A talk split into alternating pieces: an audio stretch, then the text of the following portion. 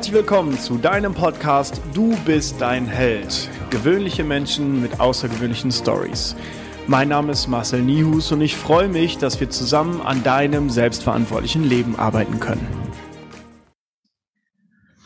Herzlich willkommen zu einer neuen Folge Du bist dein Held und heute habe ich eine verdammt spannende Teilnehmerin, denn Nadine ist äh, nach ihrem Studium der Romanistik in die internationale Geschichte der Neuzeit gekommen. Was sie letztendlich mit diesem Studium, mit diesem Masterstudium noch macht, wird sie uns vermutlich gleich erzählen. Nadine ist freie Autorin, Ghostwriterin und Model. Ihr größtes Hobby, das Reisen, kombiniert sie gerne mit Literatur, Kultur und Sprachwissenschaften. Ich muss ganz ehrlich sagen, ich habe etwas Respekt davor, weil ich ja immer so frei Schnauze rede. Mal gucken, was gleich äh, passiert, wie, wie sich hier dieses Interview noch entwickelt.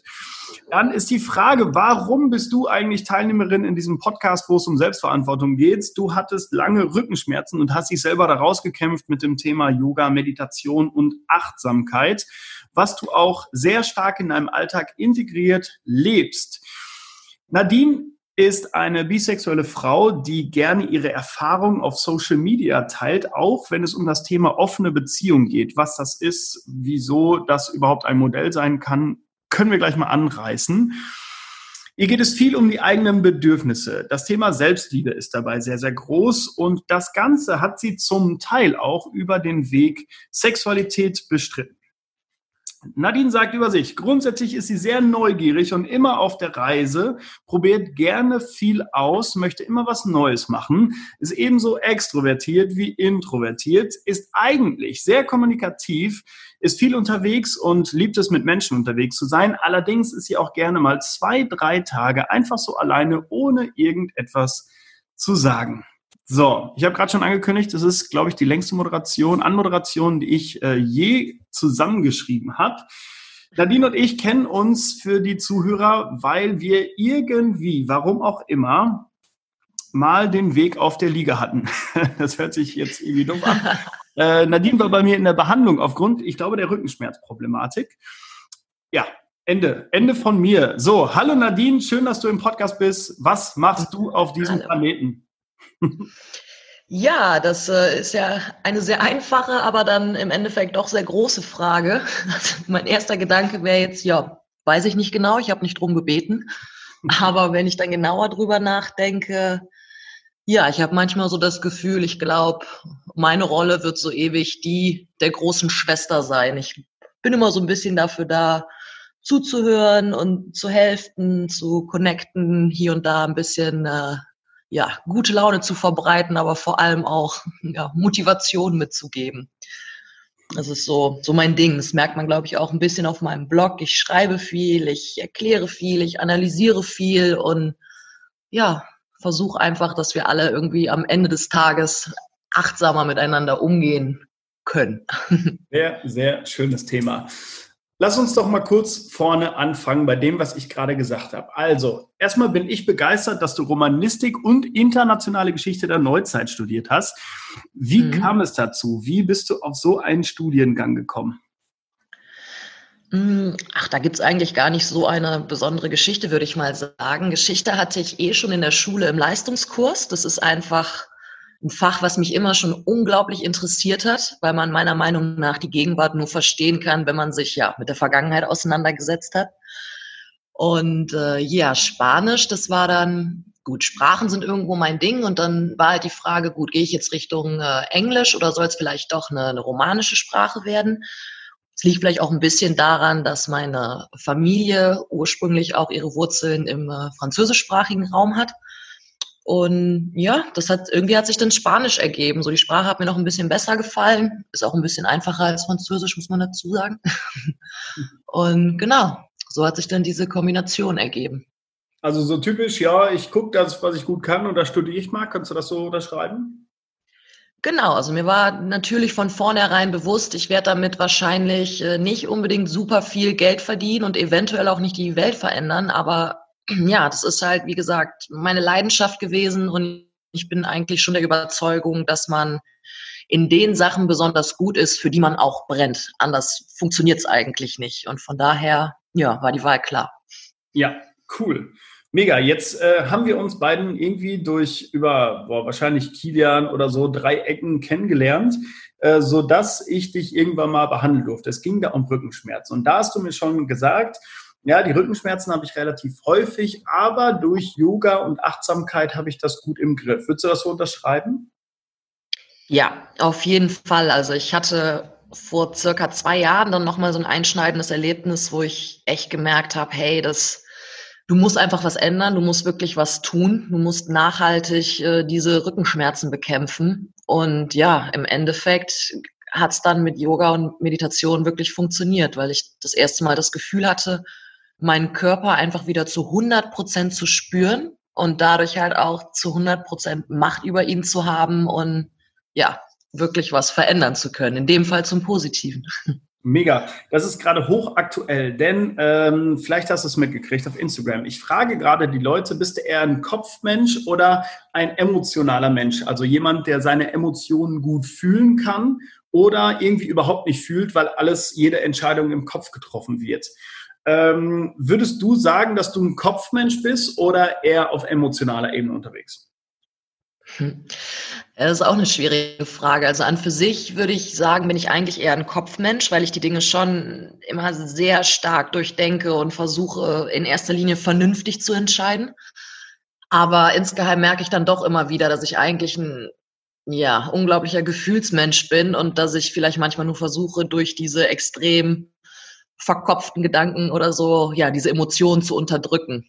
Also mhm. deswegen, äh, letztlich bin ich, glaube ich, eher ein Gefühlsmensch. Mega spannend. Also da könnten wir jetzt, glaube ich, auch zwei Stunden drüber diskutieren.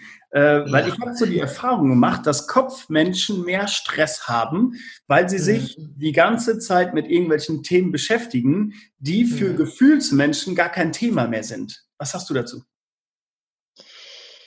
Ja, doch, also das würde ich doch, das würde ich definitiv so unterschreiben, weil man sagt ja auch nicht umsonst so der, das schlimmste Kino ist immer noch das Kopfkino. Also quasi die Gedanken, die du dir einfach nur machst, die aber letztlich nicht eintreffen oder eingetroffen sind.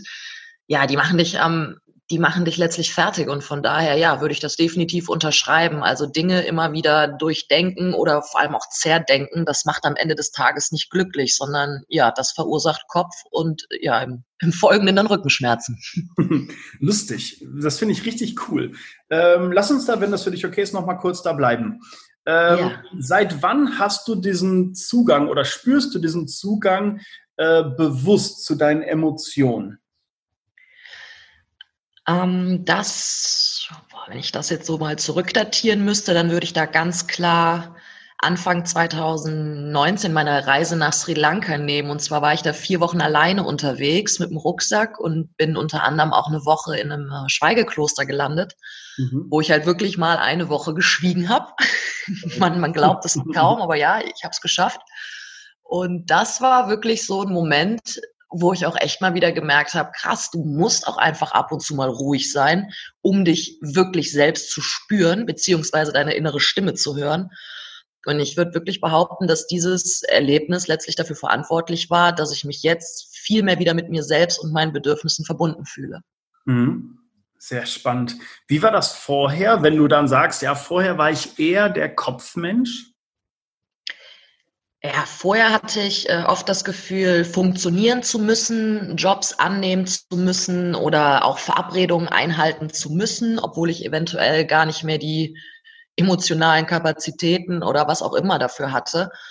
Und ja, nach diesem Erlebnis äh, im Scheigekloster habe ich halt erstmal gemerkt, so hey, du kannst anderen Leuten auch eigentlich nur Gutes tun oder kommst selber nur wirklich weiter, wenn wenn es dir gut geht. Also wenn du dich fit fühlst und gesund fühlst und vor allem frei, frei von irgendwelchen, von irgendwelchem Gedankenchaos. Mhm. Und äh, ja, doch, da ist mir erstmal wirklich bewusst geworden, wie groß der Unterschied eigentlich ist. Ja, aber ich finde es schon jetzt schon nach äh, fünf Minuten Podcastaufnahme, finde ich das schon eine unfassbar krasse Message, dass, es, dass du sagst, äh, erst muss es mir gut gehen, bevor ich was an andere wirklich zurückgeben kann. Weil ich glaube, vor allen Dingen so äh, Mütter, junge Mütter, vielleicht alleinerziehende Mütter, natürlich auch Väter, äh, die mhm. dann sich in erster Linie um jeden Menschen auf der Welt kümmern, außer um sich selbst. Das ja. ist halt so unglaublich wichtig.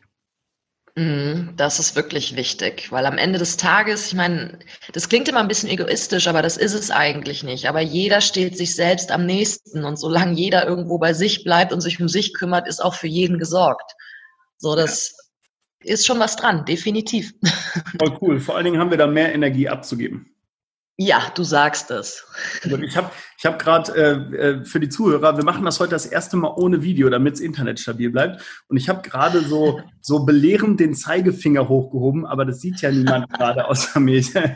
Okay, so, das haken wir ab. Okay. Ich stelle es mir vor. Cool. Alright, dann erzähl doch mal was aus deinem Alltag. Also, du bist freie Autorin, Ghostwriterin, Model, du machst viel auf Instagram, du hast deinen eigenen Blog. Erzähl mal was über dein aktuelles Leben.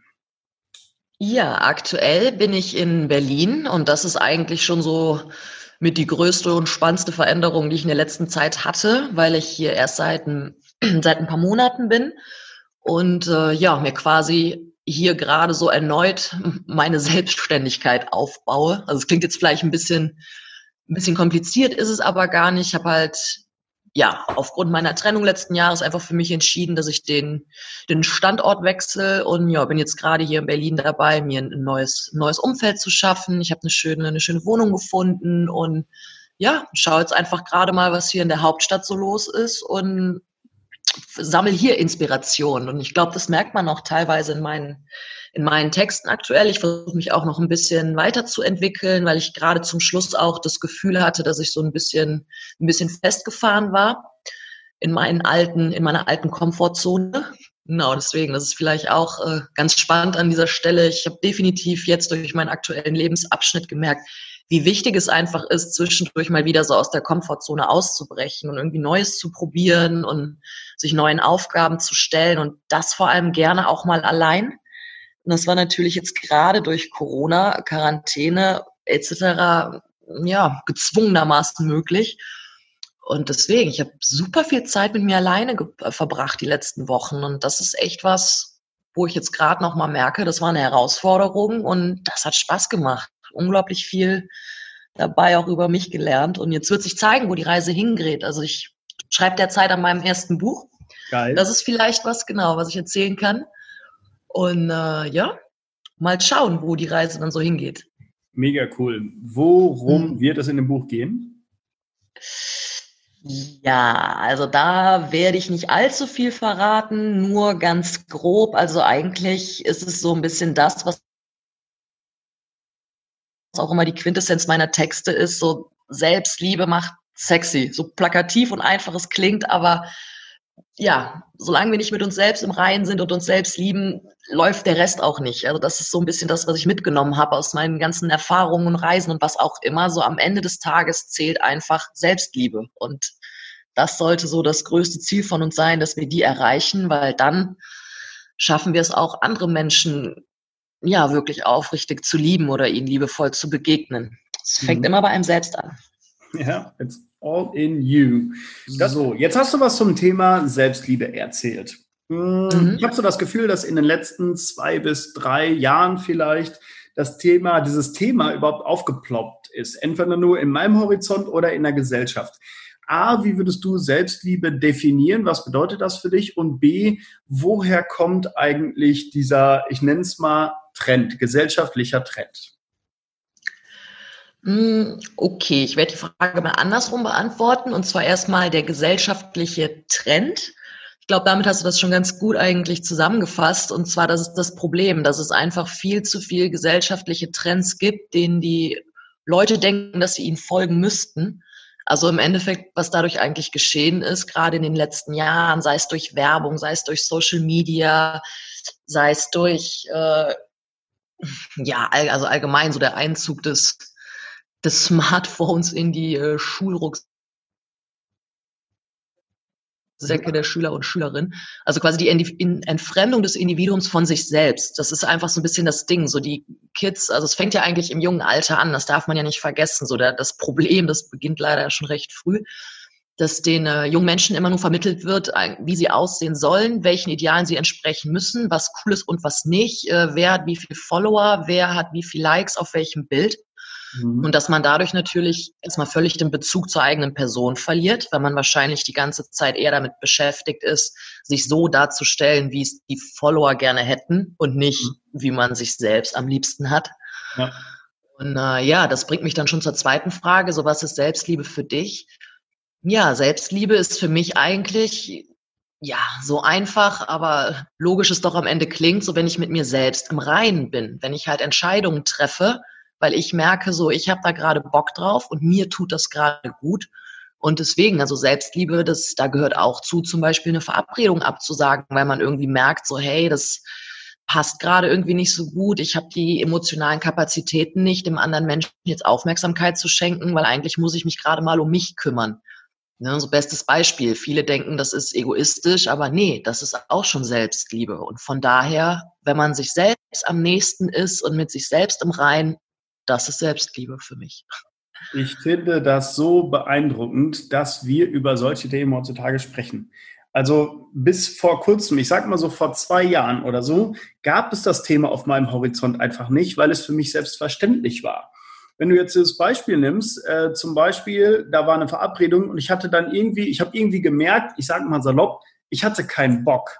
Dann habe ich dir ja. abgesagt, logischerweise. Also Jungs, ich habe keinen Bock. Oder äh, weiß ich nicht, ich bin jetzt schon lange in der Beziehung, aber bei einem Date einfach so, du, sorry, ich habe keinen Bock. So. Mhm. Und ähm, das, ich finde es halt so beeindruckend, dass wir auf einmal in so einem Bereich sind, was, was durchaus seine vollste Daseinsberechtigung hat, dass äh, steht außer Frage, aber dass wir auf einmal in so einem Bereich sind, wo wir dem Ganzen einen Namen geben müssen und dass sich wirklich Menschen damit beschäftigen müssen. Das finde ich so beeindruckend, weder mhm. negativ noch positiv, weil es für mich äh, und meinen Freundeskreis einfach gefühlt selbstverständlich ist. Wenn ich keine Lust auf irgendwas habe, mache ich es nicht. Und ich weiß, Sport und gute Ernährung tut mir gut, also kümmere ich mich um mich. Weißt du? Mhm.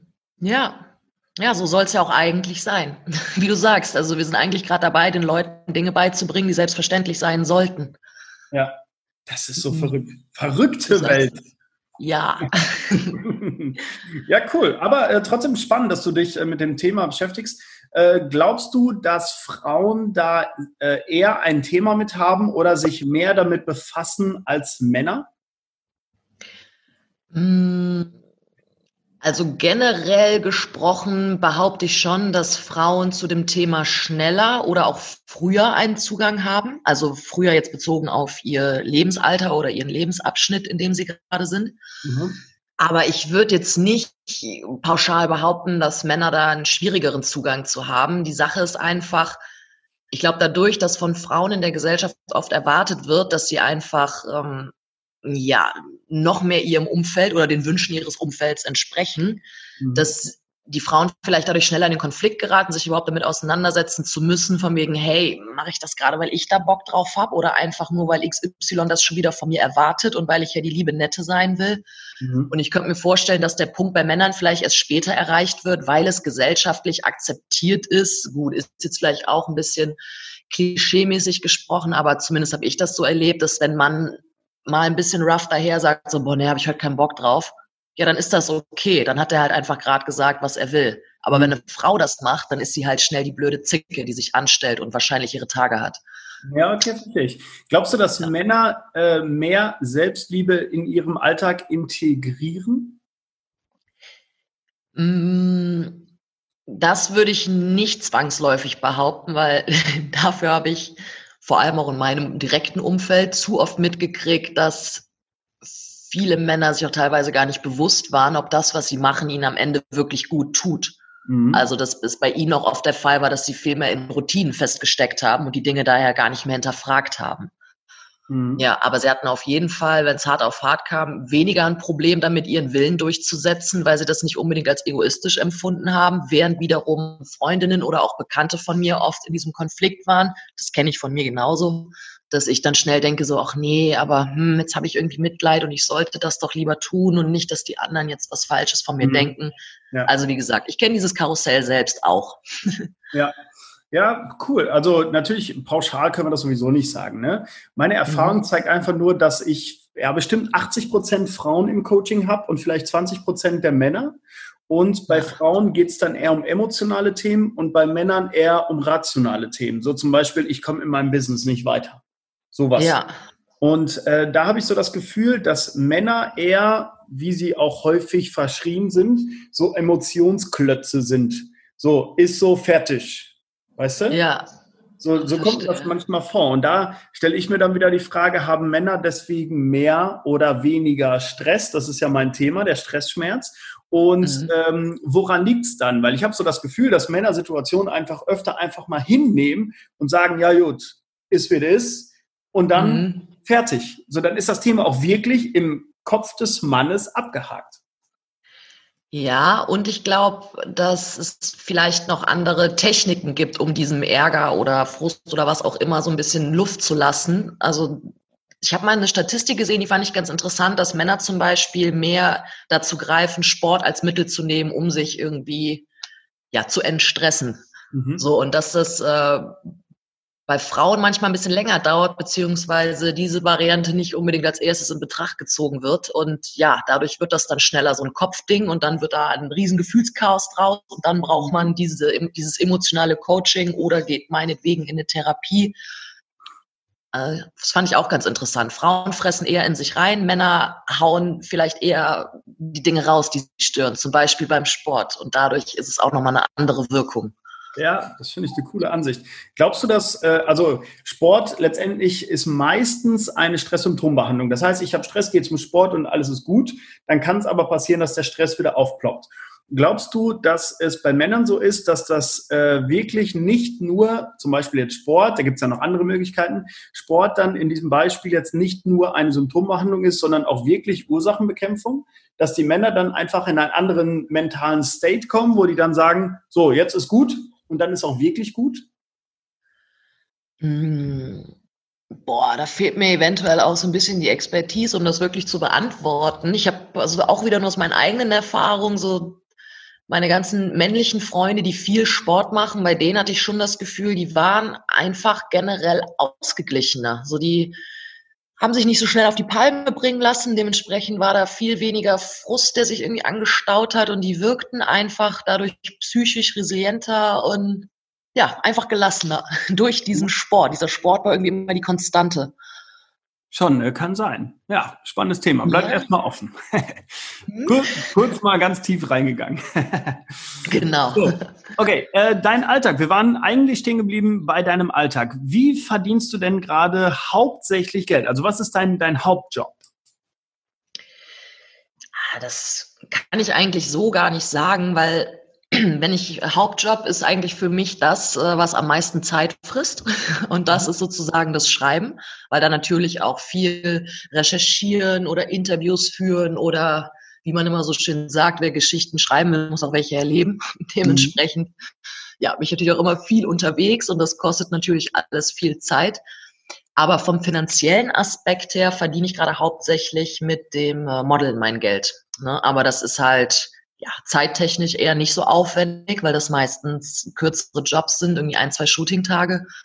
Aber ja, das ist ja in unserer Welt noch so, dass sich oberflächliche Dinge und Werbung ziemlich rentieren. Und deswegen ist das aktuell noch mein Standbein. Okay, ich höre daraus, das ist eher Mittel zum Zweck, oder? Ja, definitiv. Also ich habe auch erst vor, vor ein paar Jahren mit dem Modeln angefangen. Das ist jetzt nicht so, dass ich das schon irgendwie Ewigkeiten mache. Und das hat sich auch eher durch einen, durch einen witzigen Zufall ergeben, weil ich meinen äh, damaligen Freund bei einem Modeljob begleitet habe und dann quasi einfach gefragt wurde, ob ich mich nicht auch vor die Kamera stelle. Und äh, ja, das ist halt gerade Mittel zum Zweck, um mir im Endeffekt meine Leidenschaft, das Schreiben und somit auch meinen Traum, also wirklich selbstständige, freie Autorin zu sein und frei auch im Sinne von finanziell unabhängig und frei zu werden. Und äh, ja, dafür ist das Modeln gerade wirklich gut. Und da bin ich auch sehr dankbar, dass das möglich ist, weil das Glück hat auch nicht jeder. Ja, ja, das stimmt. Äh, da sind wir schon sehr ober in einem oberflächlichen Milieu des Modeling, oder? Ja, also es kommt natürlich auch immer noch mal auf die Jobs an, aber generell, gerade wenn es um Werbung geht, ja, es ist sehr oberflächlich. Das stimmt. Okay. Siehst du gut aus, egal ob du eine Hohlbiene bist, aber da bist du was, ne? Ja, also du musst natürlich auch fotogen sein, dann musst du auch noch der Typ sein, weil jede Kampagne erfordert auch irgendwie einen eigenen Typen oder sucht braucht ein eigenes Charaktergesicht, wie auch immer. Deswegen, ich würde jetzt nicht pauschal sagen, dass jeder, der gut aussieht, der kann irgendwie auch automatisch modeln. Das nicht, gehört immer auch noch ein bisschen Glück und ein bisschen Können dazu. Aber klar, wenn man das jetzt auf den Intellekt bezieht, nee, du musst als Model nicht besonders intelligent sein, weil das, was der Kunde von dir will, das kommuniziert er dir und solange du das verstehst und umsetzt, ist dein Job getan. Ja. Wobei das ja auch manchmal schon ein Problem sein kann. Ne? Verstehst auch wieder recht, aber liegt auch manchmal am Kunden. Der kann sich ja auch nicht immer ausdrücken. Geil. Cool. Ja, spannend. Sehr, sehr spannend. Das heißt, äh, wenn du jetzt so an dein Leben denkst, Ziel wäre, du schreibst ein Buch und ähm, das geht so durch die Decke, dass du damit unabhängig bist und die Welt bereisen kannst? Oder wie würdest du deine Zukunft oder deine Traumzukunft beschreiben? Nee, also das ist eine absolute Illusion. Da, das glaube ich auch nicht. Aber ähm, ich meine, reisen kann ich ja jetzt schon. Ich bin, bin ja komplett ortsungebunden. Also meine Texte, die schreibe ich auch an komplett verschiedenen Orten. Wie gesagt, da bin ich, bin ich frei. Aber es wäre halt schön, wenn sich in Zukunft dann auch andere Aufträge, ich habe ja zum Beispiel noch eine feste Kolumne bis jetzt, die einmal im Monat ähm, erscheint, wo es halt auch viel gerade um Bisexualität und offene Beziehungen geht. Ja, und wenn sich halt solche Aufträge immer mehr erweitern, also ich würde super gerne zum Beispiel auch äh, mehr als Speakerin auftreten, weil ich einfach gemerkt habe, dass der Dialog, also direkt mit Menschen in Dialog zu treten, das ist einfach nochmal eine, eine, eine ganz andere Art der Kommunikation, also so ein direktes Sprachrohr zu sein, anstatt darauf zu hoffen, dass die Leute den Link anklicken und dein, und sich die Zeit nehmen, deinen Text zu lesen, sich Gedanken machen und dann eventuell noch was dazu schreiben. Mhm. Das ist einfach heutzutage nicht mehr unbedingt gegeben, weil ja, auch wieder bestes Beispiel Social Media, danke Insta-Story, gefühlt ist die Aufmerksamkeitsspanne der meisten nach 15 Sekunden vorbei, so lang ist ein Frame. Ja. Und von daher, ja, dieses direkt in den Dialog treten, habe ich echt gemerkt, dass das wäre so der nächste Step. Und da versuche ich mir einfach gerade irgendwie so ein, ein, Standing aufzubauen, ein bisschen auch einen Namen zu machen, einfach, dass die Leute in Zukunft auch Bock haben, irgendwie mich einzuladen und mich persönlich reden zu hören. Ja, mega cool. Was wäre dann dein Thema? Worüber würdest du dann sprechen? Äh, da würde ich definitiv äh, auch weiterhin über Sexualität sprechen, also Sexualität und Achtsamkeit, weil mir einfach ganz krass auch aufgefallen ist, dass diese gesellschaftlichen Erwartungen, denen wir oft unterliegen oder an denen wir auch hier und da nicht direkt zugrunde gehen, aber auf jeden Fall zu knabbern haben, die haben am Ende des Tages echt viel mit Sex zu tun. Mhm.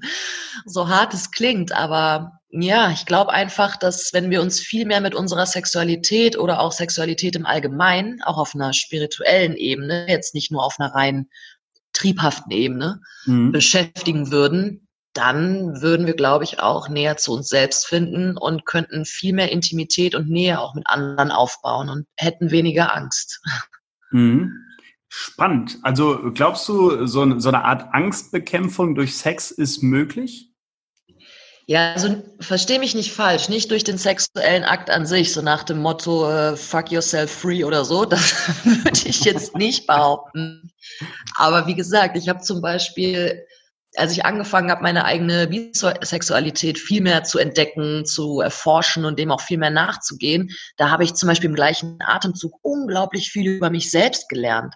Mhm. Also nochmal, wie ich persönlich auf bestimmte Eigenschaften von Frauen oder auch von Männern reagiere oder wie ich in sozialen Interaktionen oder meine Stärken oder meine Schwächen sind und weiß ich nicht, welche Themen ich vielleicht noch habe, die nicht ganz bearbeitet bei mir sind. Seien das irgendwelche familiären Dinge, Mutter-Tochter-Beziehungen, Vater-Tochter-Beziehungen. Das, das sind ja alles Sachen, die sich später in deinen sozialen Beziehungen widerspiegeln und vor allem auch in deinen romantischen Beziehungen. Und das hat nun mal irgendwo super viel mit Sex und Nacktheit zu tun, weil in diesem Moment sind wir nun mal am empfindlichsten und auch gleichzeitigsten am authentischsten. So, wenn wir mhm. nackt sind, sind wir echt. Und mhm. das hat viel mit Sexualität zu tun, ja. Kann ich mir vorstellen. Was glaubst du, welches Standing hat Sexualität in der modernen, in Anführungsstrichen modernen äh, Gesellschaft? Ja, also ich glaube, das Gute ist, dass wir gerade so ein bisschen dabei sind, die gesellschaftlichen Parameter diesbezüglich wieder gerade zu rücken, weil, also ganz ehrlich, auch wieder Beispiel Instagram, Du postest einen Nippel, das Bild wird direkt gesperrt. Wenn du Pech hast, wird dein Account irgendwann gesperrt. Aber es ist kein Problem, irgendwie, wenn man in den Laden geht und da irgendwelche Zeitschriften sieht oder sein CD, Videocover, was auch immer, da sind ja teilweise Darstellungen drauf, die unglaublich sexualisierend sind. Also mhm. es reicht ja teilweise schon eine einfache Werbung. Ich weiß nicht, ob du noch von früher diese Herbal Essences Haarshampoo-Werbung kennst, wo jo, die Frau im Dschungel unterm Wasserfall einen halben Orgasmus hatte, weil ja. sie sich einen Schaum ins Gesicht schmiert, in die Haare, sorry. Und deswegen sowas, das, das ergibt halt überhaupt keinen Sinn. So irgendwo vermitteln wir den jungen Frauen so, hey, du musst einfach ständig geil sein, egal ob du dir die Haare wäschst oder einen Schluck Milch trinkst. Mhm. Aber im nächsten Moment darfst du keinen Nippel posten, weil du dann die verführerische Hure bist, die kein Anrecht hat, auf Social Media zu sein. Das ist mhm. halt, das ergibt alles keinen Sinn. Ja. Und da sind wir gerade irgendwie bei, das gerade zu rücken und dadurch bekommt Sex auch hier und da meiner Meinung nach einen gesünderen Stellenwert Beispiel Beziehungskonzepte, Monogamie, Polygamie, Polyamorie. Also es wird endlich mal darüber gesprochen, dass es halt auch was anderes gibt als die typische äh, Traumprinz, Traumprinzessin, ein Haus, ein Kind, ein Hund, wie auch immer Vorstellung. So, da mhm. sind wir gerade dran, so dieses Bild aufzubrechen, Alternativen aufzuzeigen also was heißt wir? Ich gebe mir da auf jeden Fall für Mühe. Schaut auf meinem Blog vorbei, dann seht ihr das. ja, du kriegst übrigens in den Show Notes später. Also die, die das jetzt hören, schaut mal in die Show Notes. Können wir schon mal jetzt einen kleinen Shoutout machen. genau. Und von daher Sexualität wird immer wichtiger und auch endlich authentischer. Ja, so viel dazu. Mhm. Jetzt hast du schon gerade das Thema offene Beziehung angesprochen. Äh, ich glaube zu wissen, was es ist, vielleicht viele andere nicht. Hast du Lust, mal kurz so einen kleinen Aufklärungsmoment zu machen? Was ist eine offene Beziehung und wie könnte so ein Modell aussehen?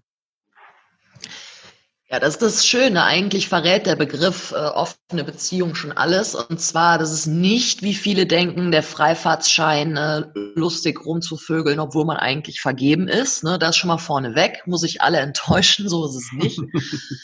Sondern es geht lediglich darum, dass man sich dagegen entschieden hat, eine monogame, klassisch monogame Beziehung zu führen. Also im Sinne von, es gibt dieses sexuelle Exklusivrecht. Ne? Es wird gar nicht wirklich darüber gesprochen, ob man andere Menschen irgendwie sexuell attraktiv oder allgemein attraktiv findet, weil es ist nun mal von vornherein dieses wir beide alles zusammen für immer gegeben. Mhm. Und in der offenen Beziehung geht es einfach nur darum, dass sich zwei oder drei oder vier oder wie viele Menschen auch immer, das ist das Schöne, Anzahl ist auch offen, ne? liegt allein an dir oder euch, dass die sich dazu entschieden haben, ihren eigenen Weg zu gehen. So, und wenn die beiden sagen oder die drei, hey, wir gehen gern zusammen swing, macht das. Wenn die sagen, hey, wir wollen jetzt eine Familie gründen, aber wir hätten gerne zwei Väter und äh, drei Mütter, ja, go for it.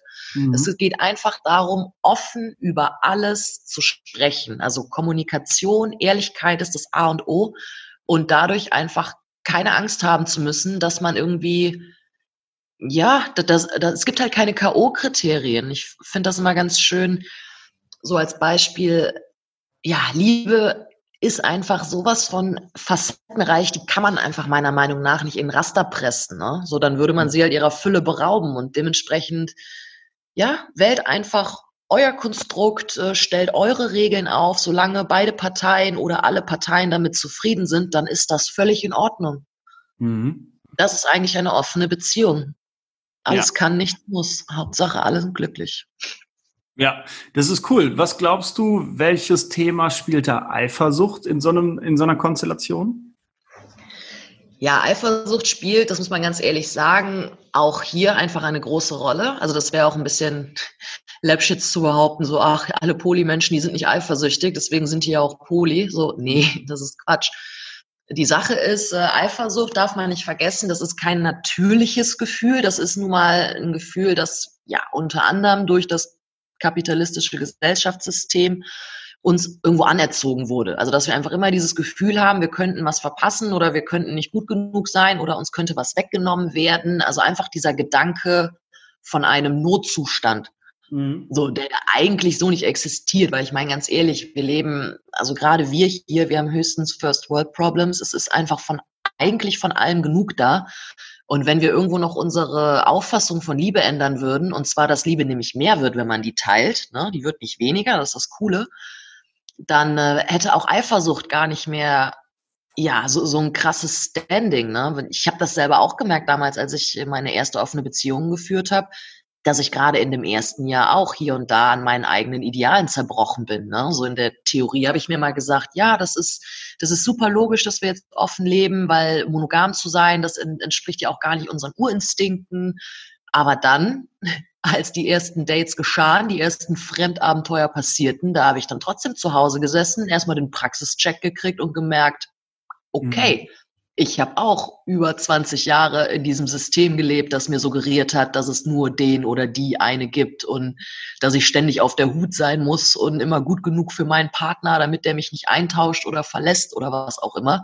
Mhm. Also die Gedanken, die hatte ich auch, die haben mich gut zerfressen, aber ja, es ist ja das Schöne, Dinge, die, die einem ankonditioniert worden, die kann man auch wieder wegkonditionieren und nach ein paar Mal leiden und ähm, der Erkenntnis, dass sich die Welt am nächsten Tag aber trotzdem weiterdreht und ja eigentlich alles in Ordnung ist, war das Gefühl dann auch irgendwann bedeutend schwächer. Also ich würde nicht sagen, dass es gänzlich weg ist, aber Eifersucht ist auf jeden Fall nicht mehr so ein großes Thema, wie es vielleicht früher mal war. Und allein dieser Gedanke zu wissen, hey, ich kann immer alles ansprechen und selbst wenn ich eifersüchtig bin, dann kann ich das sagen. Ja, das macht das Ganze schon noch halb so schlimm. Mhm. Also ich stelle mir das auch sehr, sehr, ich nenne es mal aufregend vor. Wenn ich jetzt weiß, meine Partnerin ist heute Abend auf einem Date und äh, da wird irgendwas passieren und das ist okay für, also abgesprochen ist es okay, Kopf, mhm. aber emotional stehe ich da noch gar nicht so hinter, dass ich so merke, boah, ich würde am liebsten jetzt direkt anrufen, dahin fahren und du kennst wahrscheinlich diese Gedanken, oder? Ja, ja, klar. ja. ja, verrückt. Also stelle ich mir äh, ja aufregend, ich nenne es mal aufregend vor. Das können ja, aufregend trifft es ganz gut. Es ist eine Achterbahn der Gefühle, aber ich sage mir immer, alles hat seinen Preis und glaub mir, diese gefühlt grenzenlose Freiheit, die dir aber entgegengebracht wird oder die du am Ende bekommst, wenn du diese ganzen Hürden genommen hast, die ist schon, das ist schon krass. Also unbezahlbar würde ich jetzt nicht sagen, aber das war nochmal so eine, ein ganz neues Empfinden von äh, Liebe und Rückhalt auf jeden Fall. Mhm, ja, ich könnte mir da, vorstellen, dass es dann schon irgendwo vertraut ist mit dem, mit dem Partner dann, oder? Ja, es ist halt einfach krass. Ich hatte so die, ja, die prägendste Erfahrung in dem Kontext offene Beziehung fand ich eigentlich, als ich damals von einem Date äh, nach Hause gekommen bin und ich bin damals äh, zu meinem zu meinem Freund nach Hause, sonst bin ich meistens direkt zu mir, aber an dem, ich weiß gar nicht, warum das lag, aber an dem Abend bin ich danach zu ihm. Und er hatte mich mit offenen Armen empfangen und angegrinst und ja, als wäre halt nichts gewesen, als würde ich gerade von, weiß ich nicht, einem entspannten Weinabend von meiner besten Freundin zurückkehren. Und da habe ich echt erstmal gemerkt, krass, so die Männer, mit denen ich vorher zusammen war, die waren teilweise so eifersüchtig und in dem Kontext auch so ungerecht und haben das halt immer damit gerechtfertigt, dass sie mich ja so lieben würden und deswegen beschützen müssten. Mhm. Und dieser Mann jetzt auf einmal, der weiß, dass ich gerade aus einem fremden Bett komme und steht da trotzdem mit offenen Armen und grinst mich an voller Liebe. Das war, das war wirklich wie, ja, mindblowing. So, wow, next level. Ja. Liebe next level. ja, glaube ich. Ich äh, könnte mir vorstellen, oder sag mir mal deine Erfahrung, ähm, wie reagieren Menschen darauf, wenn du dann darüber erzählst, dass du eine offene Beziehung führst? Meinst du fremde Menschen oder Freunde und Bekannte? Ja, ja, sowohl als auch. Ich glaube, beides ist irgendwie neu für viele Menschen, oder? Mm, ja, so damals, als wir die Beziehung begonnen hatten, das war allerdings auch schon 2016, nee, 2000, Anfang 2017, da war das auf jeden Fall schon noch neu. Also da haben wir auch aus dem Bekannten- und Freundeskreis hier und da ein bisschen Gegenwind, beziehungsweise, was heißt Gegenwind? Eher viel Zweifel, zweifelnde Blicke gab's mhm. en masse. Kann man echt nicht anders sagen. Und von Fremden vor allem auch unglaublich viel Kritik, teilweise auch sehr, sehr gemein. Also, dass man wirklich gerade so das erste Jahr hatte ich oft das Gefühl, ich muss meine Beziehung legitimieren, ich muss die rechtfertigen. So, wenn ich den Leuten sage, ich, ich liebe meinen Freund, dann brauchen die quasi erstmal einen Beweis, weil die offene Beziehung für die eigentlich nur Beweis genug dafür ist, dass wir es nicht ernst meinen. Mhm. Ja, und das fand ich mega schade. Das hat mich auch wirklich sehr verletzt und sehr viel Kraft gekostet. Ähm, und jetzt mittlerweile, wenn ich mit den Leuten offen kommuniziere, also sei es jetzt mit Affären oder wie auch immer, wenn ich einfach von vornherein sage, so schaut's bei mir aus, ich äh, leg jetzt nicht unbedingt Wert darauf, das hier irgendwie schnell monogam und dingfest zu machen, sondern ich bin einfach jemand, der lieber viele Menschen liebt und gerne ungebunden ist, was nicht heißt, dass ich nicht auch lieben kann. Mhm. Da, mittlerweile stoße ich da eigentlich immer auf eigentlich durchweg positives Feedback. Also viel, viel Bewunderung auch, aber genauso auch unglaublich viel Gleichgesinnte, gerade hier in Berlin. Das mhm. muss ich schon ehrlich dazu sagen. Also im Gegensatz zu Köln ist das hier auch teilweise ein alter Hut. Da kriege ich eigentlich eher zehn andere oder gefühlt krassere Stories präsentiert, nach denen ich mir dann denke, oh, ach so, du bist ja gar nicht so progressiv, ja. wie du dachtest. Ja. Und ähm, ja, genau, so ist das. Es ist eigentlich alles dabei. Wirklich von, von gut bis schlecht, von zweifelhaft bis bewundernd. Es gab alles an Feedback. Ja. Ja, ich, äh, das mit dem Ort, ich glaube, das ist äh, ein wesentlicher Faktor. Also Berlin könnte ich mir vorstellen, dass das gang und gäbe ist. Auch in Köln hätte ich jetzt gedacht, dass es irgendwie weiter verbreitet ist. Ähm, es wird mehr, es wird mehr. Okay. Ja, ich komme jetzt aus Balve im Sauerland. da kannst du dir vorstellen, äh, da gibt's vermutlich weniger davon. ja, jetzt glaube ich dir. Ich komme selbst aus dem Oberbergischen. Das ist gar nicht so weit weg vom Sauerland. Von daher, I feel you. Ja. Ja, spannend, cool. Ja, sehr, sehr spannendes Thema. Äh, ähm. jetzt hast du im Vorfeld zwei Fragen von uns bekommen. Und zwar die erste Frage. Angenommen, du wärst jetzt 99 Jahre jung und würdest deinen potenziellen Enkeln eine spannende, lustige, emotionale oder traurige Geschichte aus deinem aktuellen Leben erzählen. Welche wäre das? Ja, das hatte ich eben eigentlich schon mal so ein bisschen angeschnitten, aber das ist eigentlich ja das Krasseste, was so innerhalb des letzten Jahres passiert ist. Das war, wie gesagt, Trennung und dann kompletter Neuanfang. Also wirklich von heute auf morgen Stadt verlassen, neuen Job begonnen und äh, ja, da dann so gerade einigermaßen eingefunden. Dann kam Corona und dann die Nachricht halt, hey, du bist jetzt in einer Woche arbeitslos als auch wohnungslos und dann quasi gut, ich bin jetzt hier in dieser neuen Stadt ich habe noch kein soziales Umfeld und jetzt beginne ich hier quasi meinen zweiten Restart und dann auch noch während der Quarantänezeit. Was? Das war unglaublich einsam teilweise. Das war emotional sehr, sehr zehrend, weil in so. Momenten kommt dann natürlich auch noch mal alles hoch, was man vorher durch Arbeit und Ortswechsel vielleicht auch versucht hat zu verdrängen oder zu überspielen. Mhm. und äh, ja, da würde ich ganz, wirklich ganz klar sagen, gut, das werden viele dieses Jahr sagen, also diese Pandemie, Corona, Quarantäne, Alleinsein mit sich selbst sein, das war nochmal eine ganz, ganz krasse Erfahrung und was ich daraus gelernt habe, ist wirklich, dass ich jedem nur raten kann, mach einfach. So egal, wie krass es am Anfang klingt oder wie unüberbrückbar es scheint, so raus aus der Komfortzone. Es, es wird sich rentieren. Also egal, wie dunkel der Tunnel ist, den Preis, den man danach bekommt. Ich merke das jetzt. Ich blühe gerade auf wie lange nicht mehr. Und ja, einfach machen. Cool. Ja, aber auch ein bisschen verrückt, dass wir Angst so vor der Stille oder Ruhe mit uns selbst haben, oder? Auch wenn du so sagst, du warst eine Woche im Schweigekloster. Also ich stelle mir das sehr, sehr anstrengend vor. Ich, äh, eine ehemalige Kollegin, die hier gearbeitet hat, hat wie Passana gemacht, also zehn Tage Schweigen und Meditieren. Äh, mhm. Aber schon irgendwie verrückt, dass wir Menschen, wir Gesellschaftsmenschen, so Angst davor haben, mal eine Woche den Mund zu halten, oder? Ja, ich glaube, weil wir auch insgeheim wissen, dass wir durch den ständigen Input einfach viele Sachen verdrängen oder unter, ja, teilweise verdrängt man Sachen ja auch unterbewusst, weil einem noch gar nicht wirklich klar war, dass das einen besonders berührt hat und dann ist es schon wieder weg und dann kommt es gefühlt in irgendwelchen schlaflosen Nächten oder Albträumen wieder hoch. Ja. Und ja, ich glaube, der ein oder andere weiß das auch. Und deswegen ist dieses ständig beschäftigt sein auch einfach so ein Gefühl von Sicherheit, weil man sich dann ja mit anderen Dingen ablenken kann.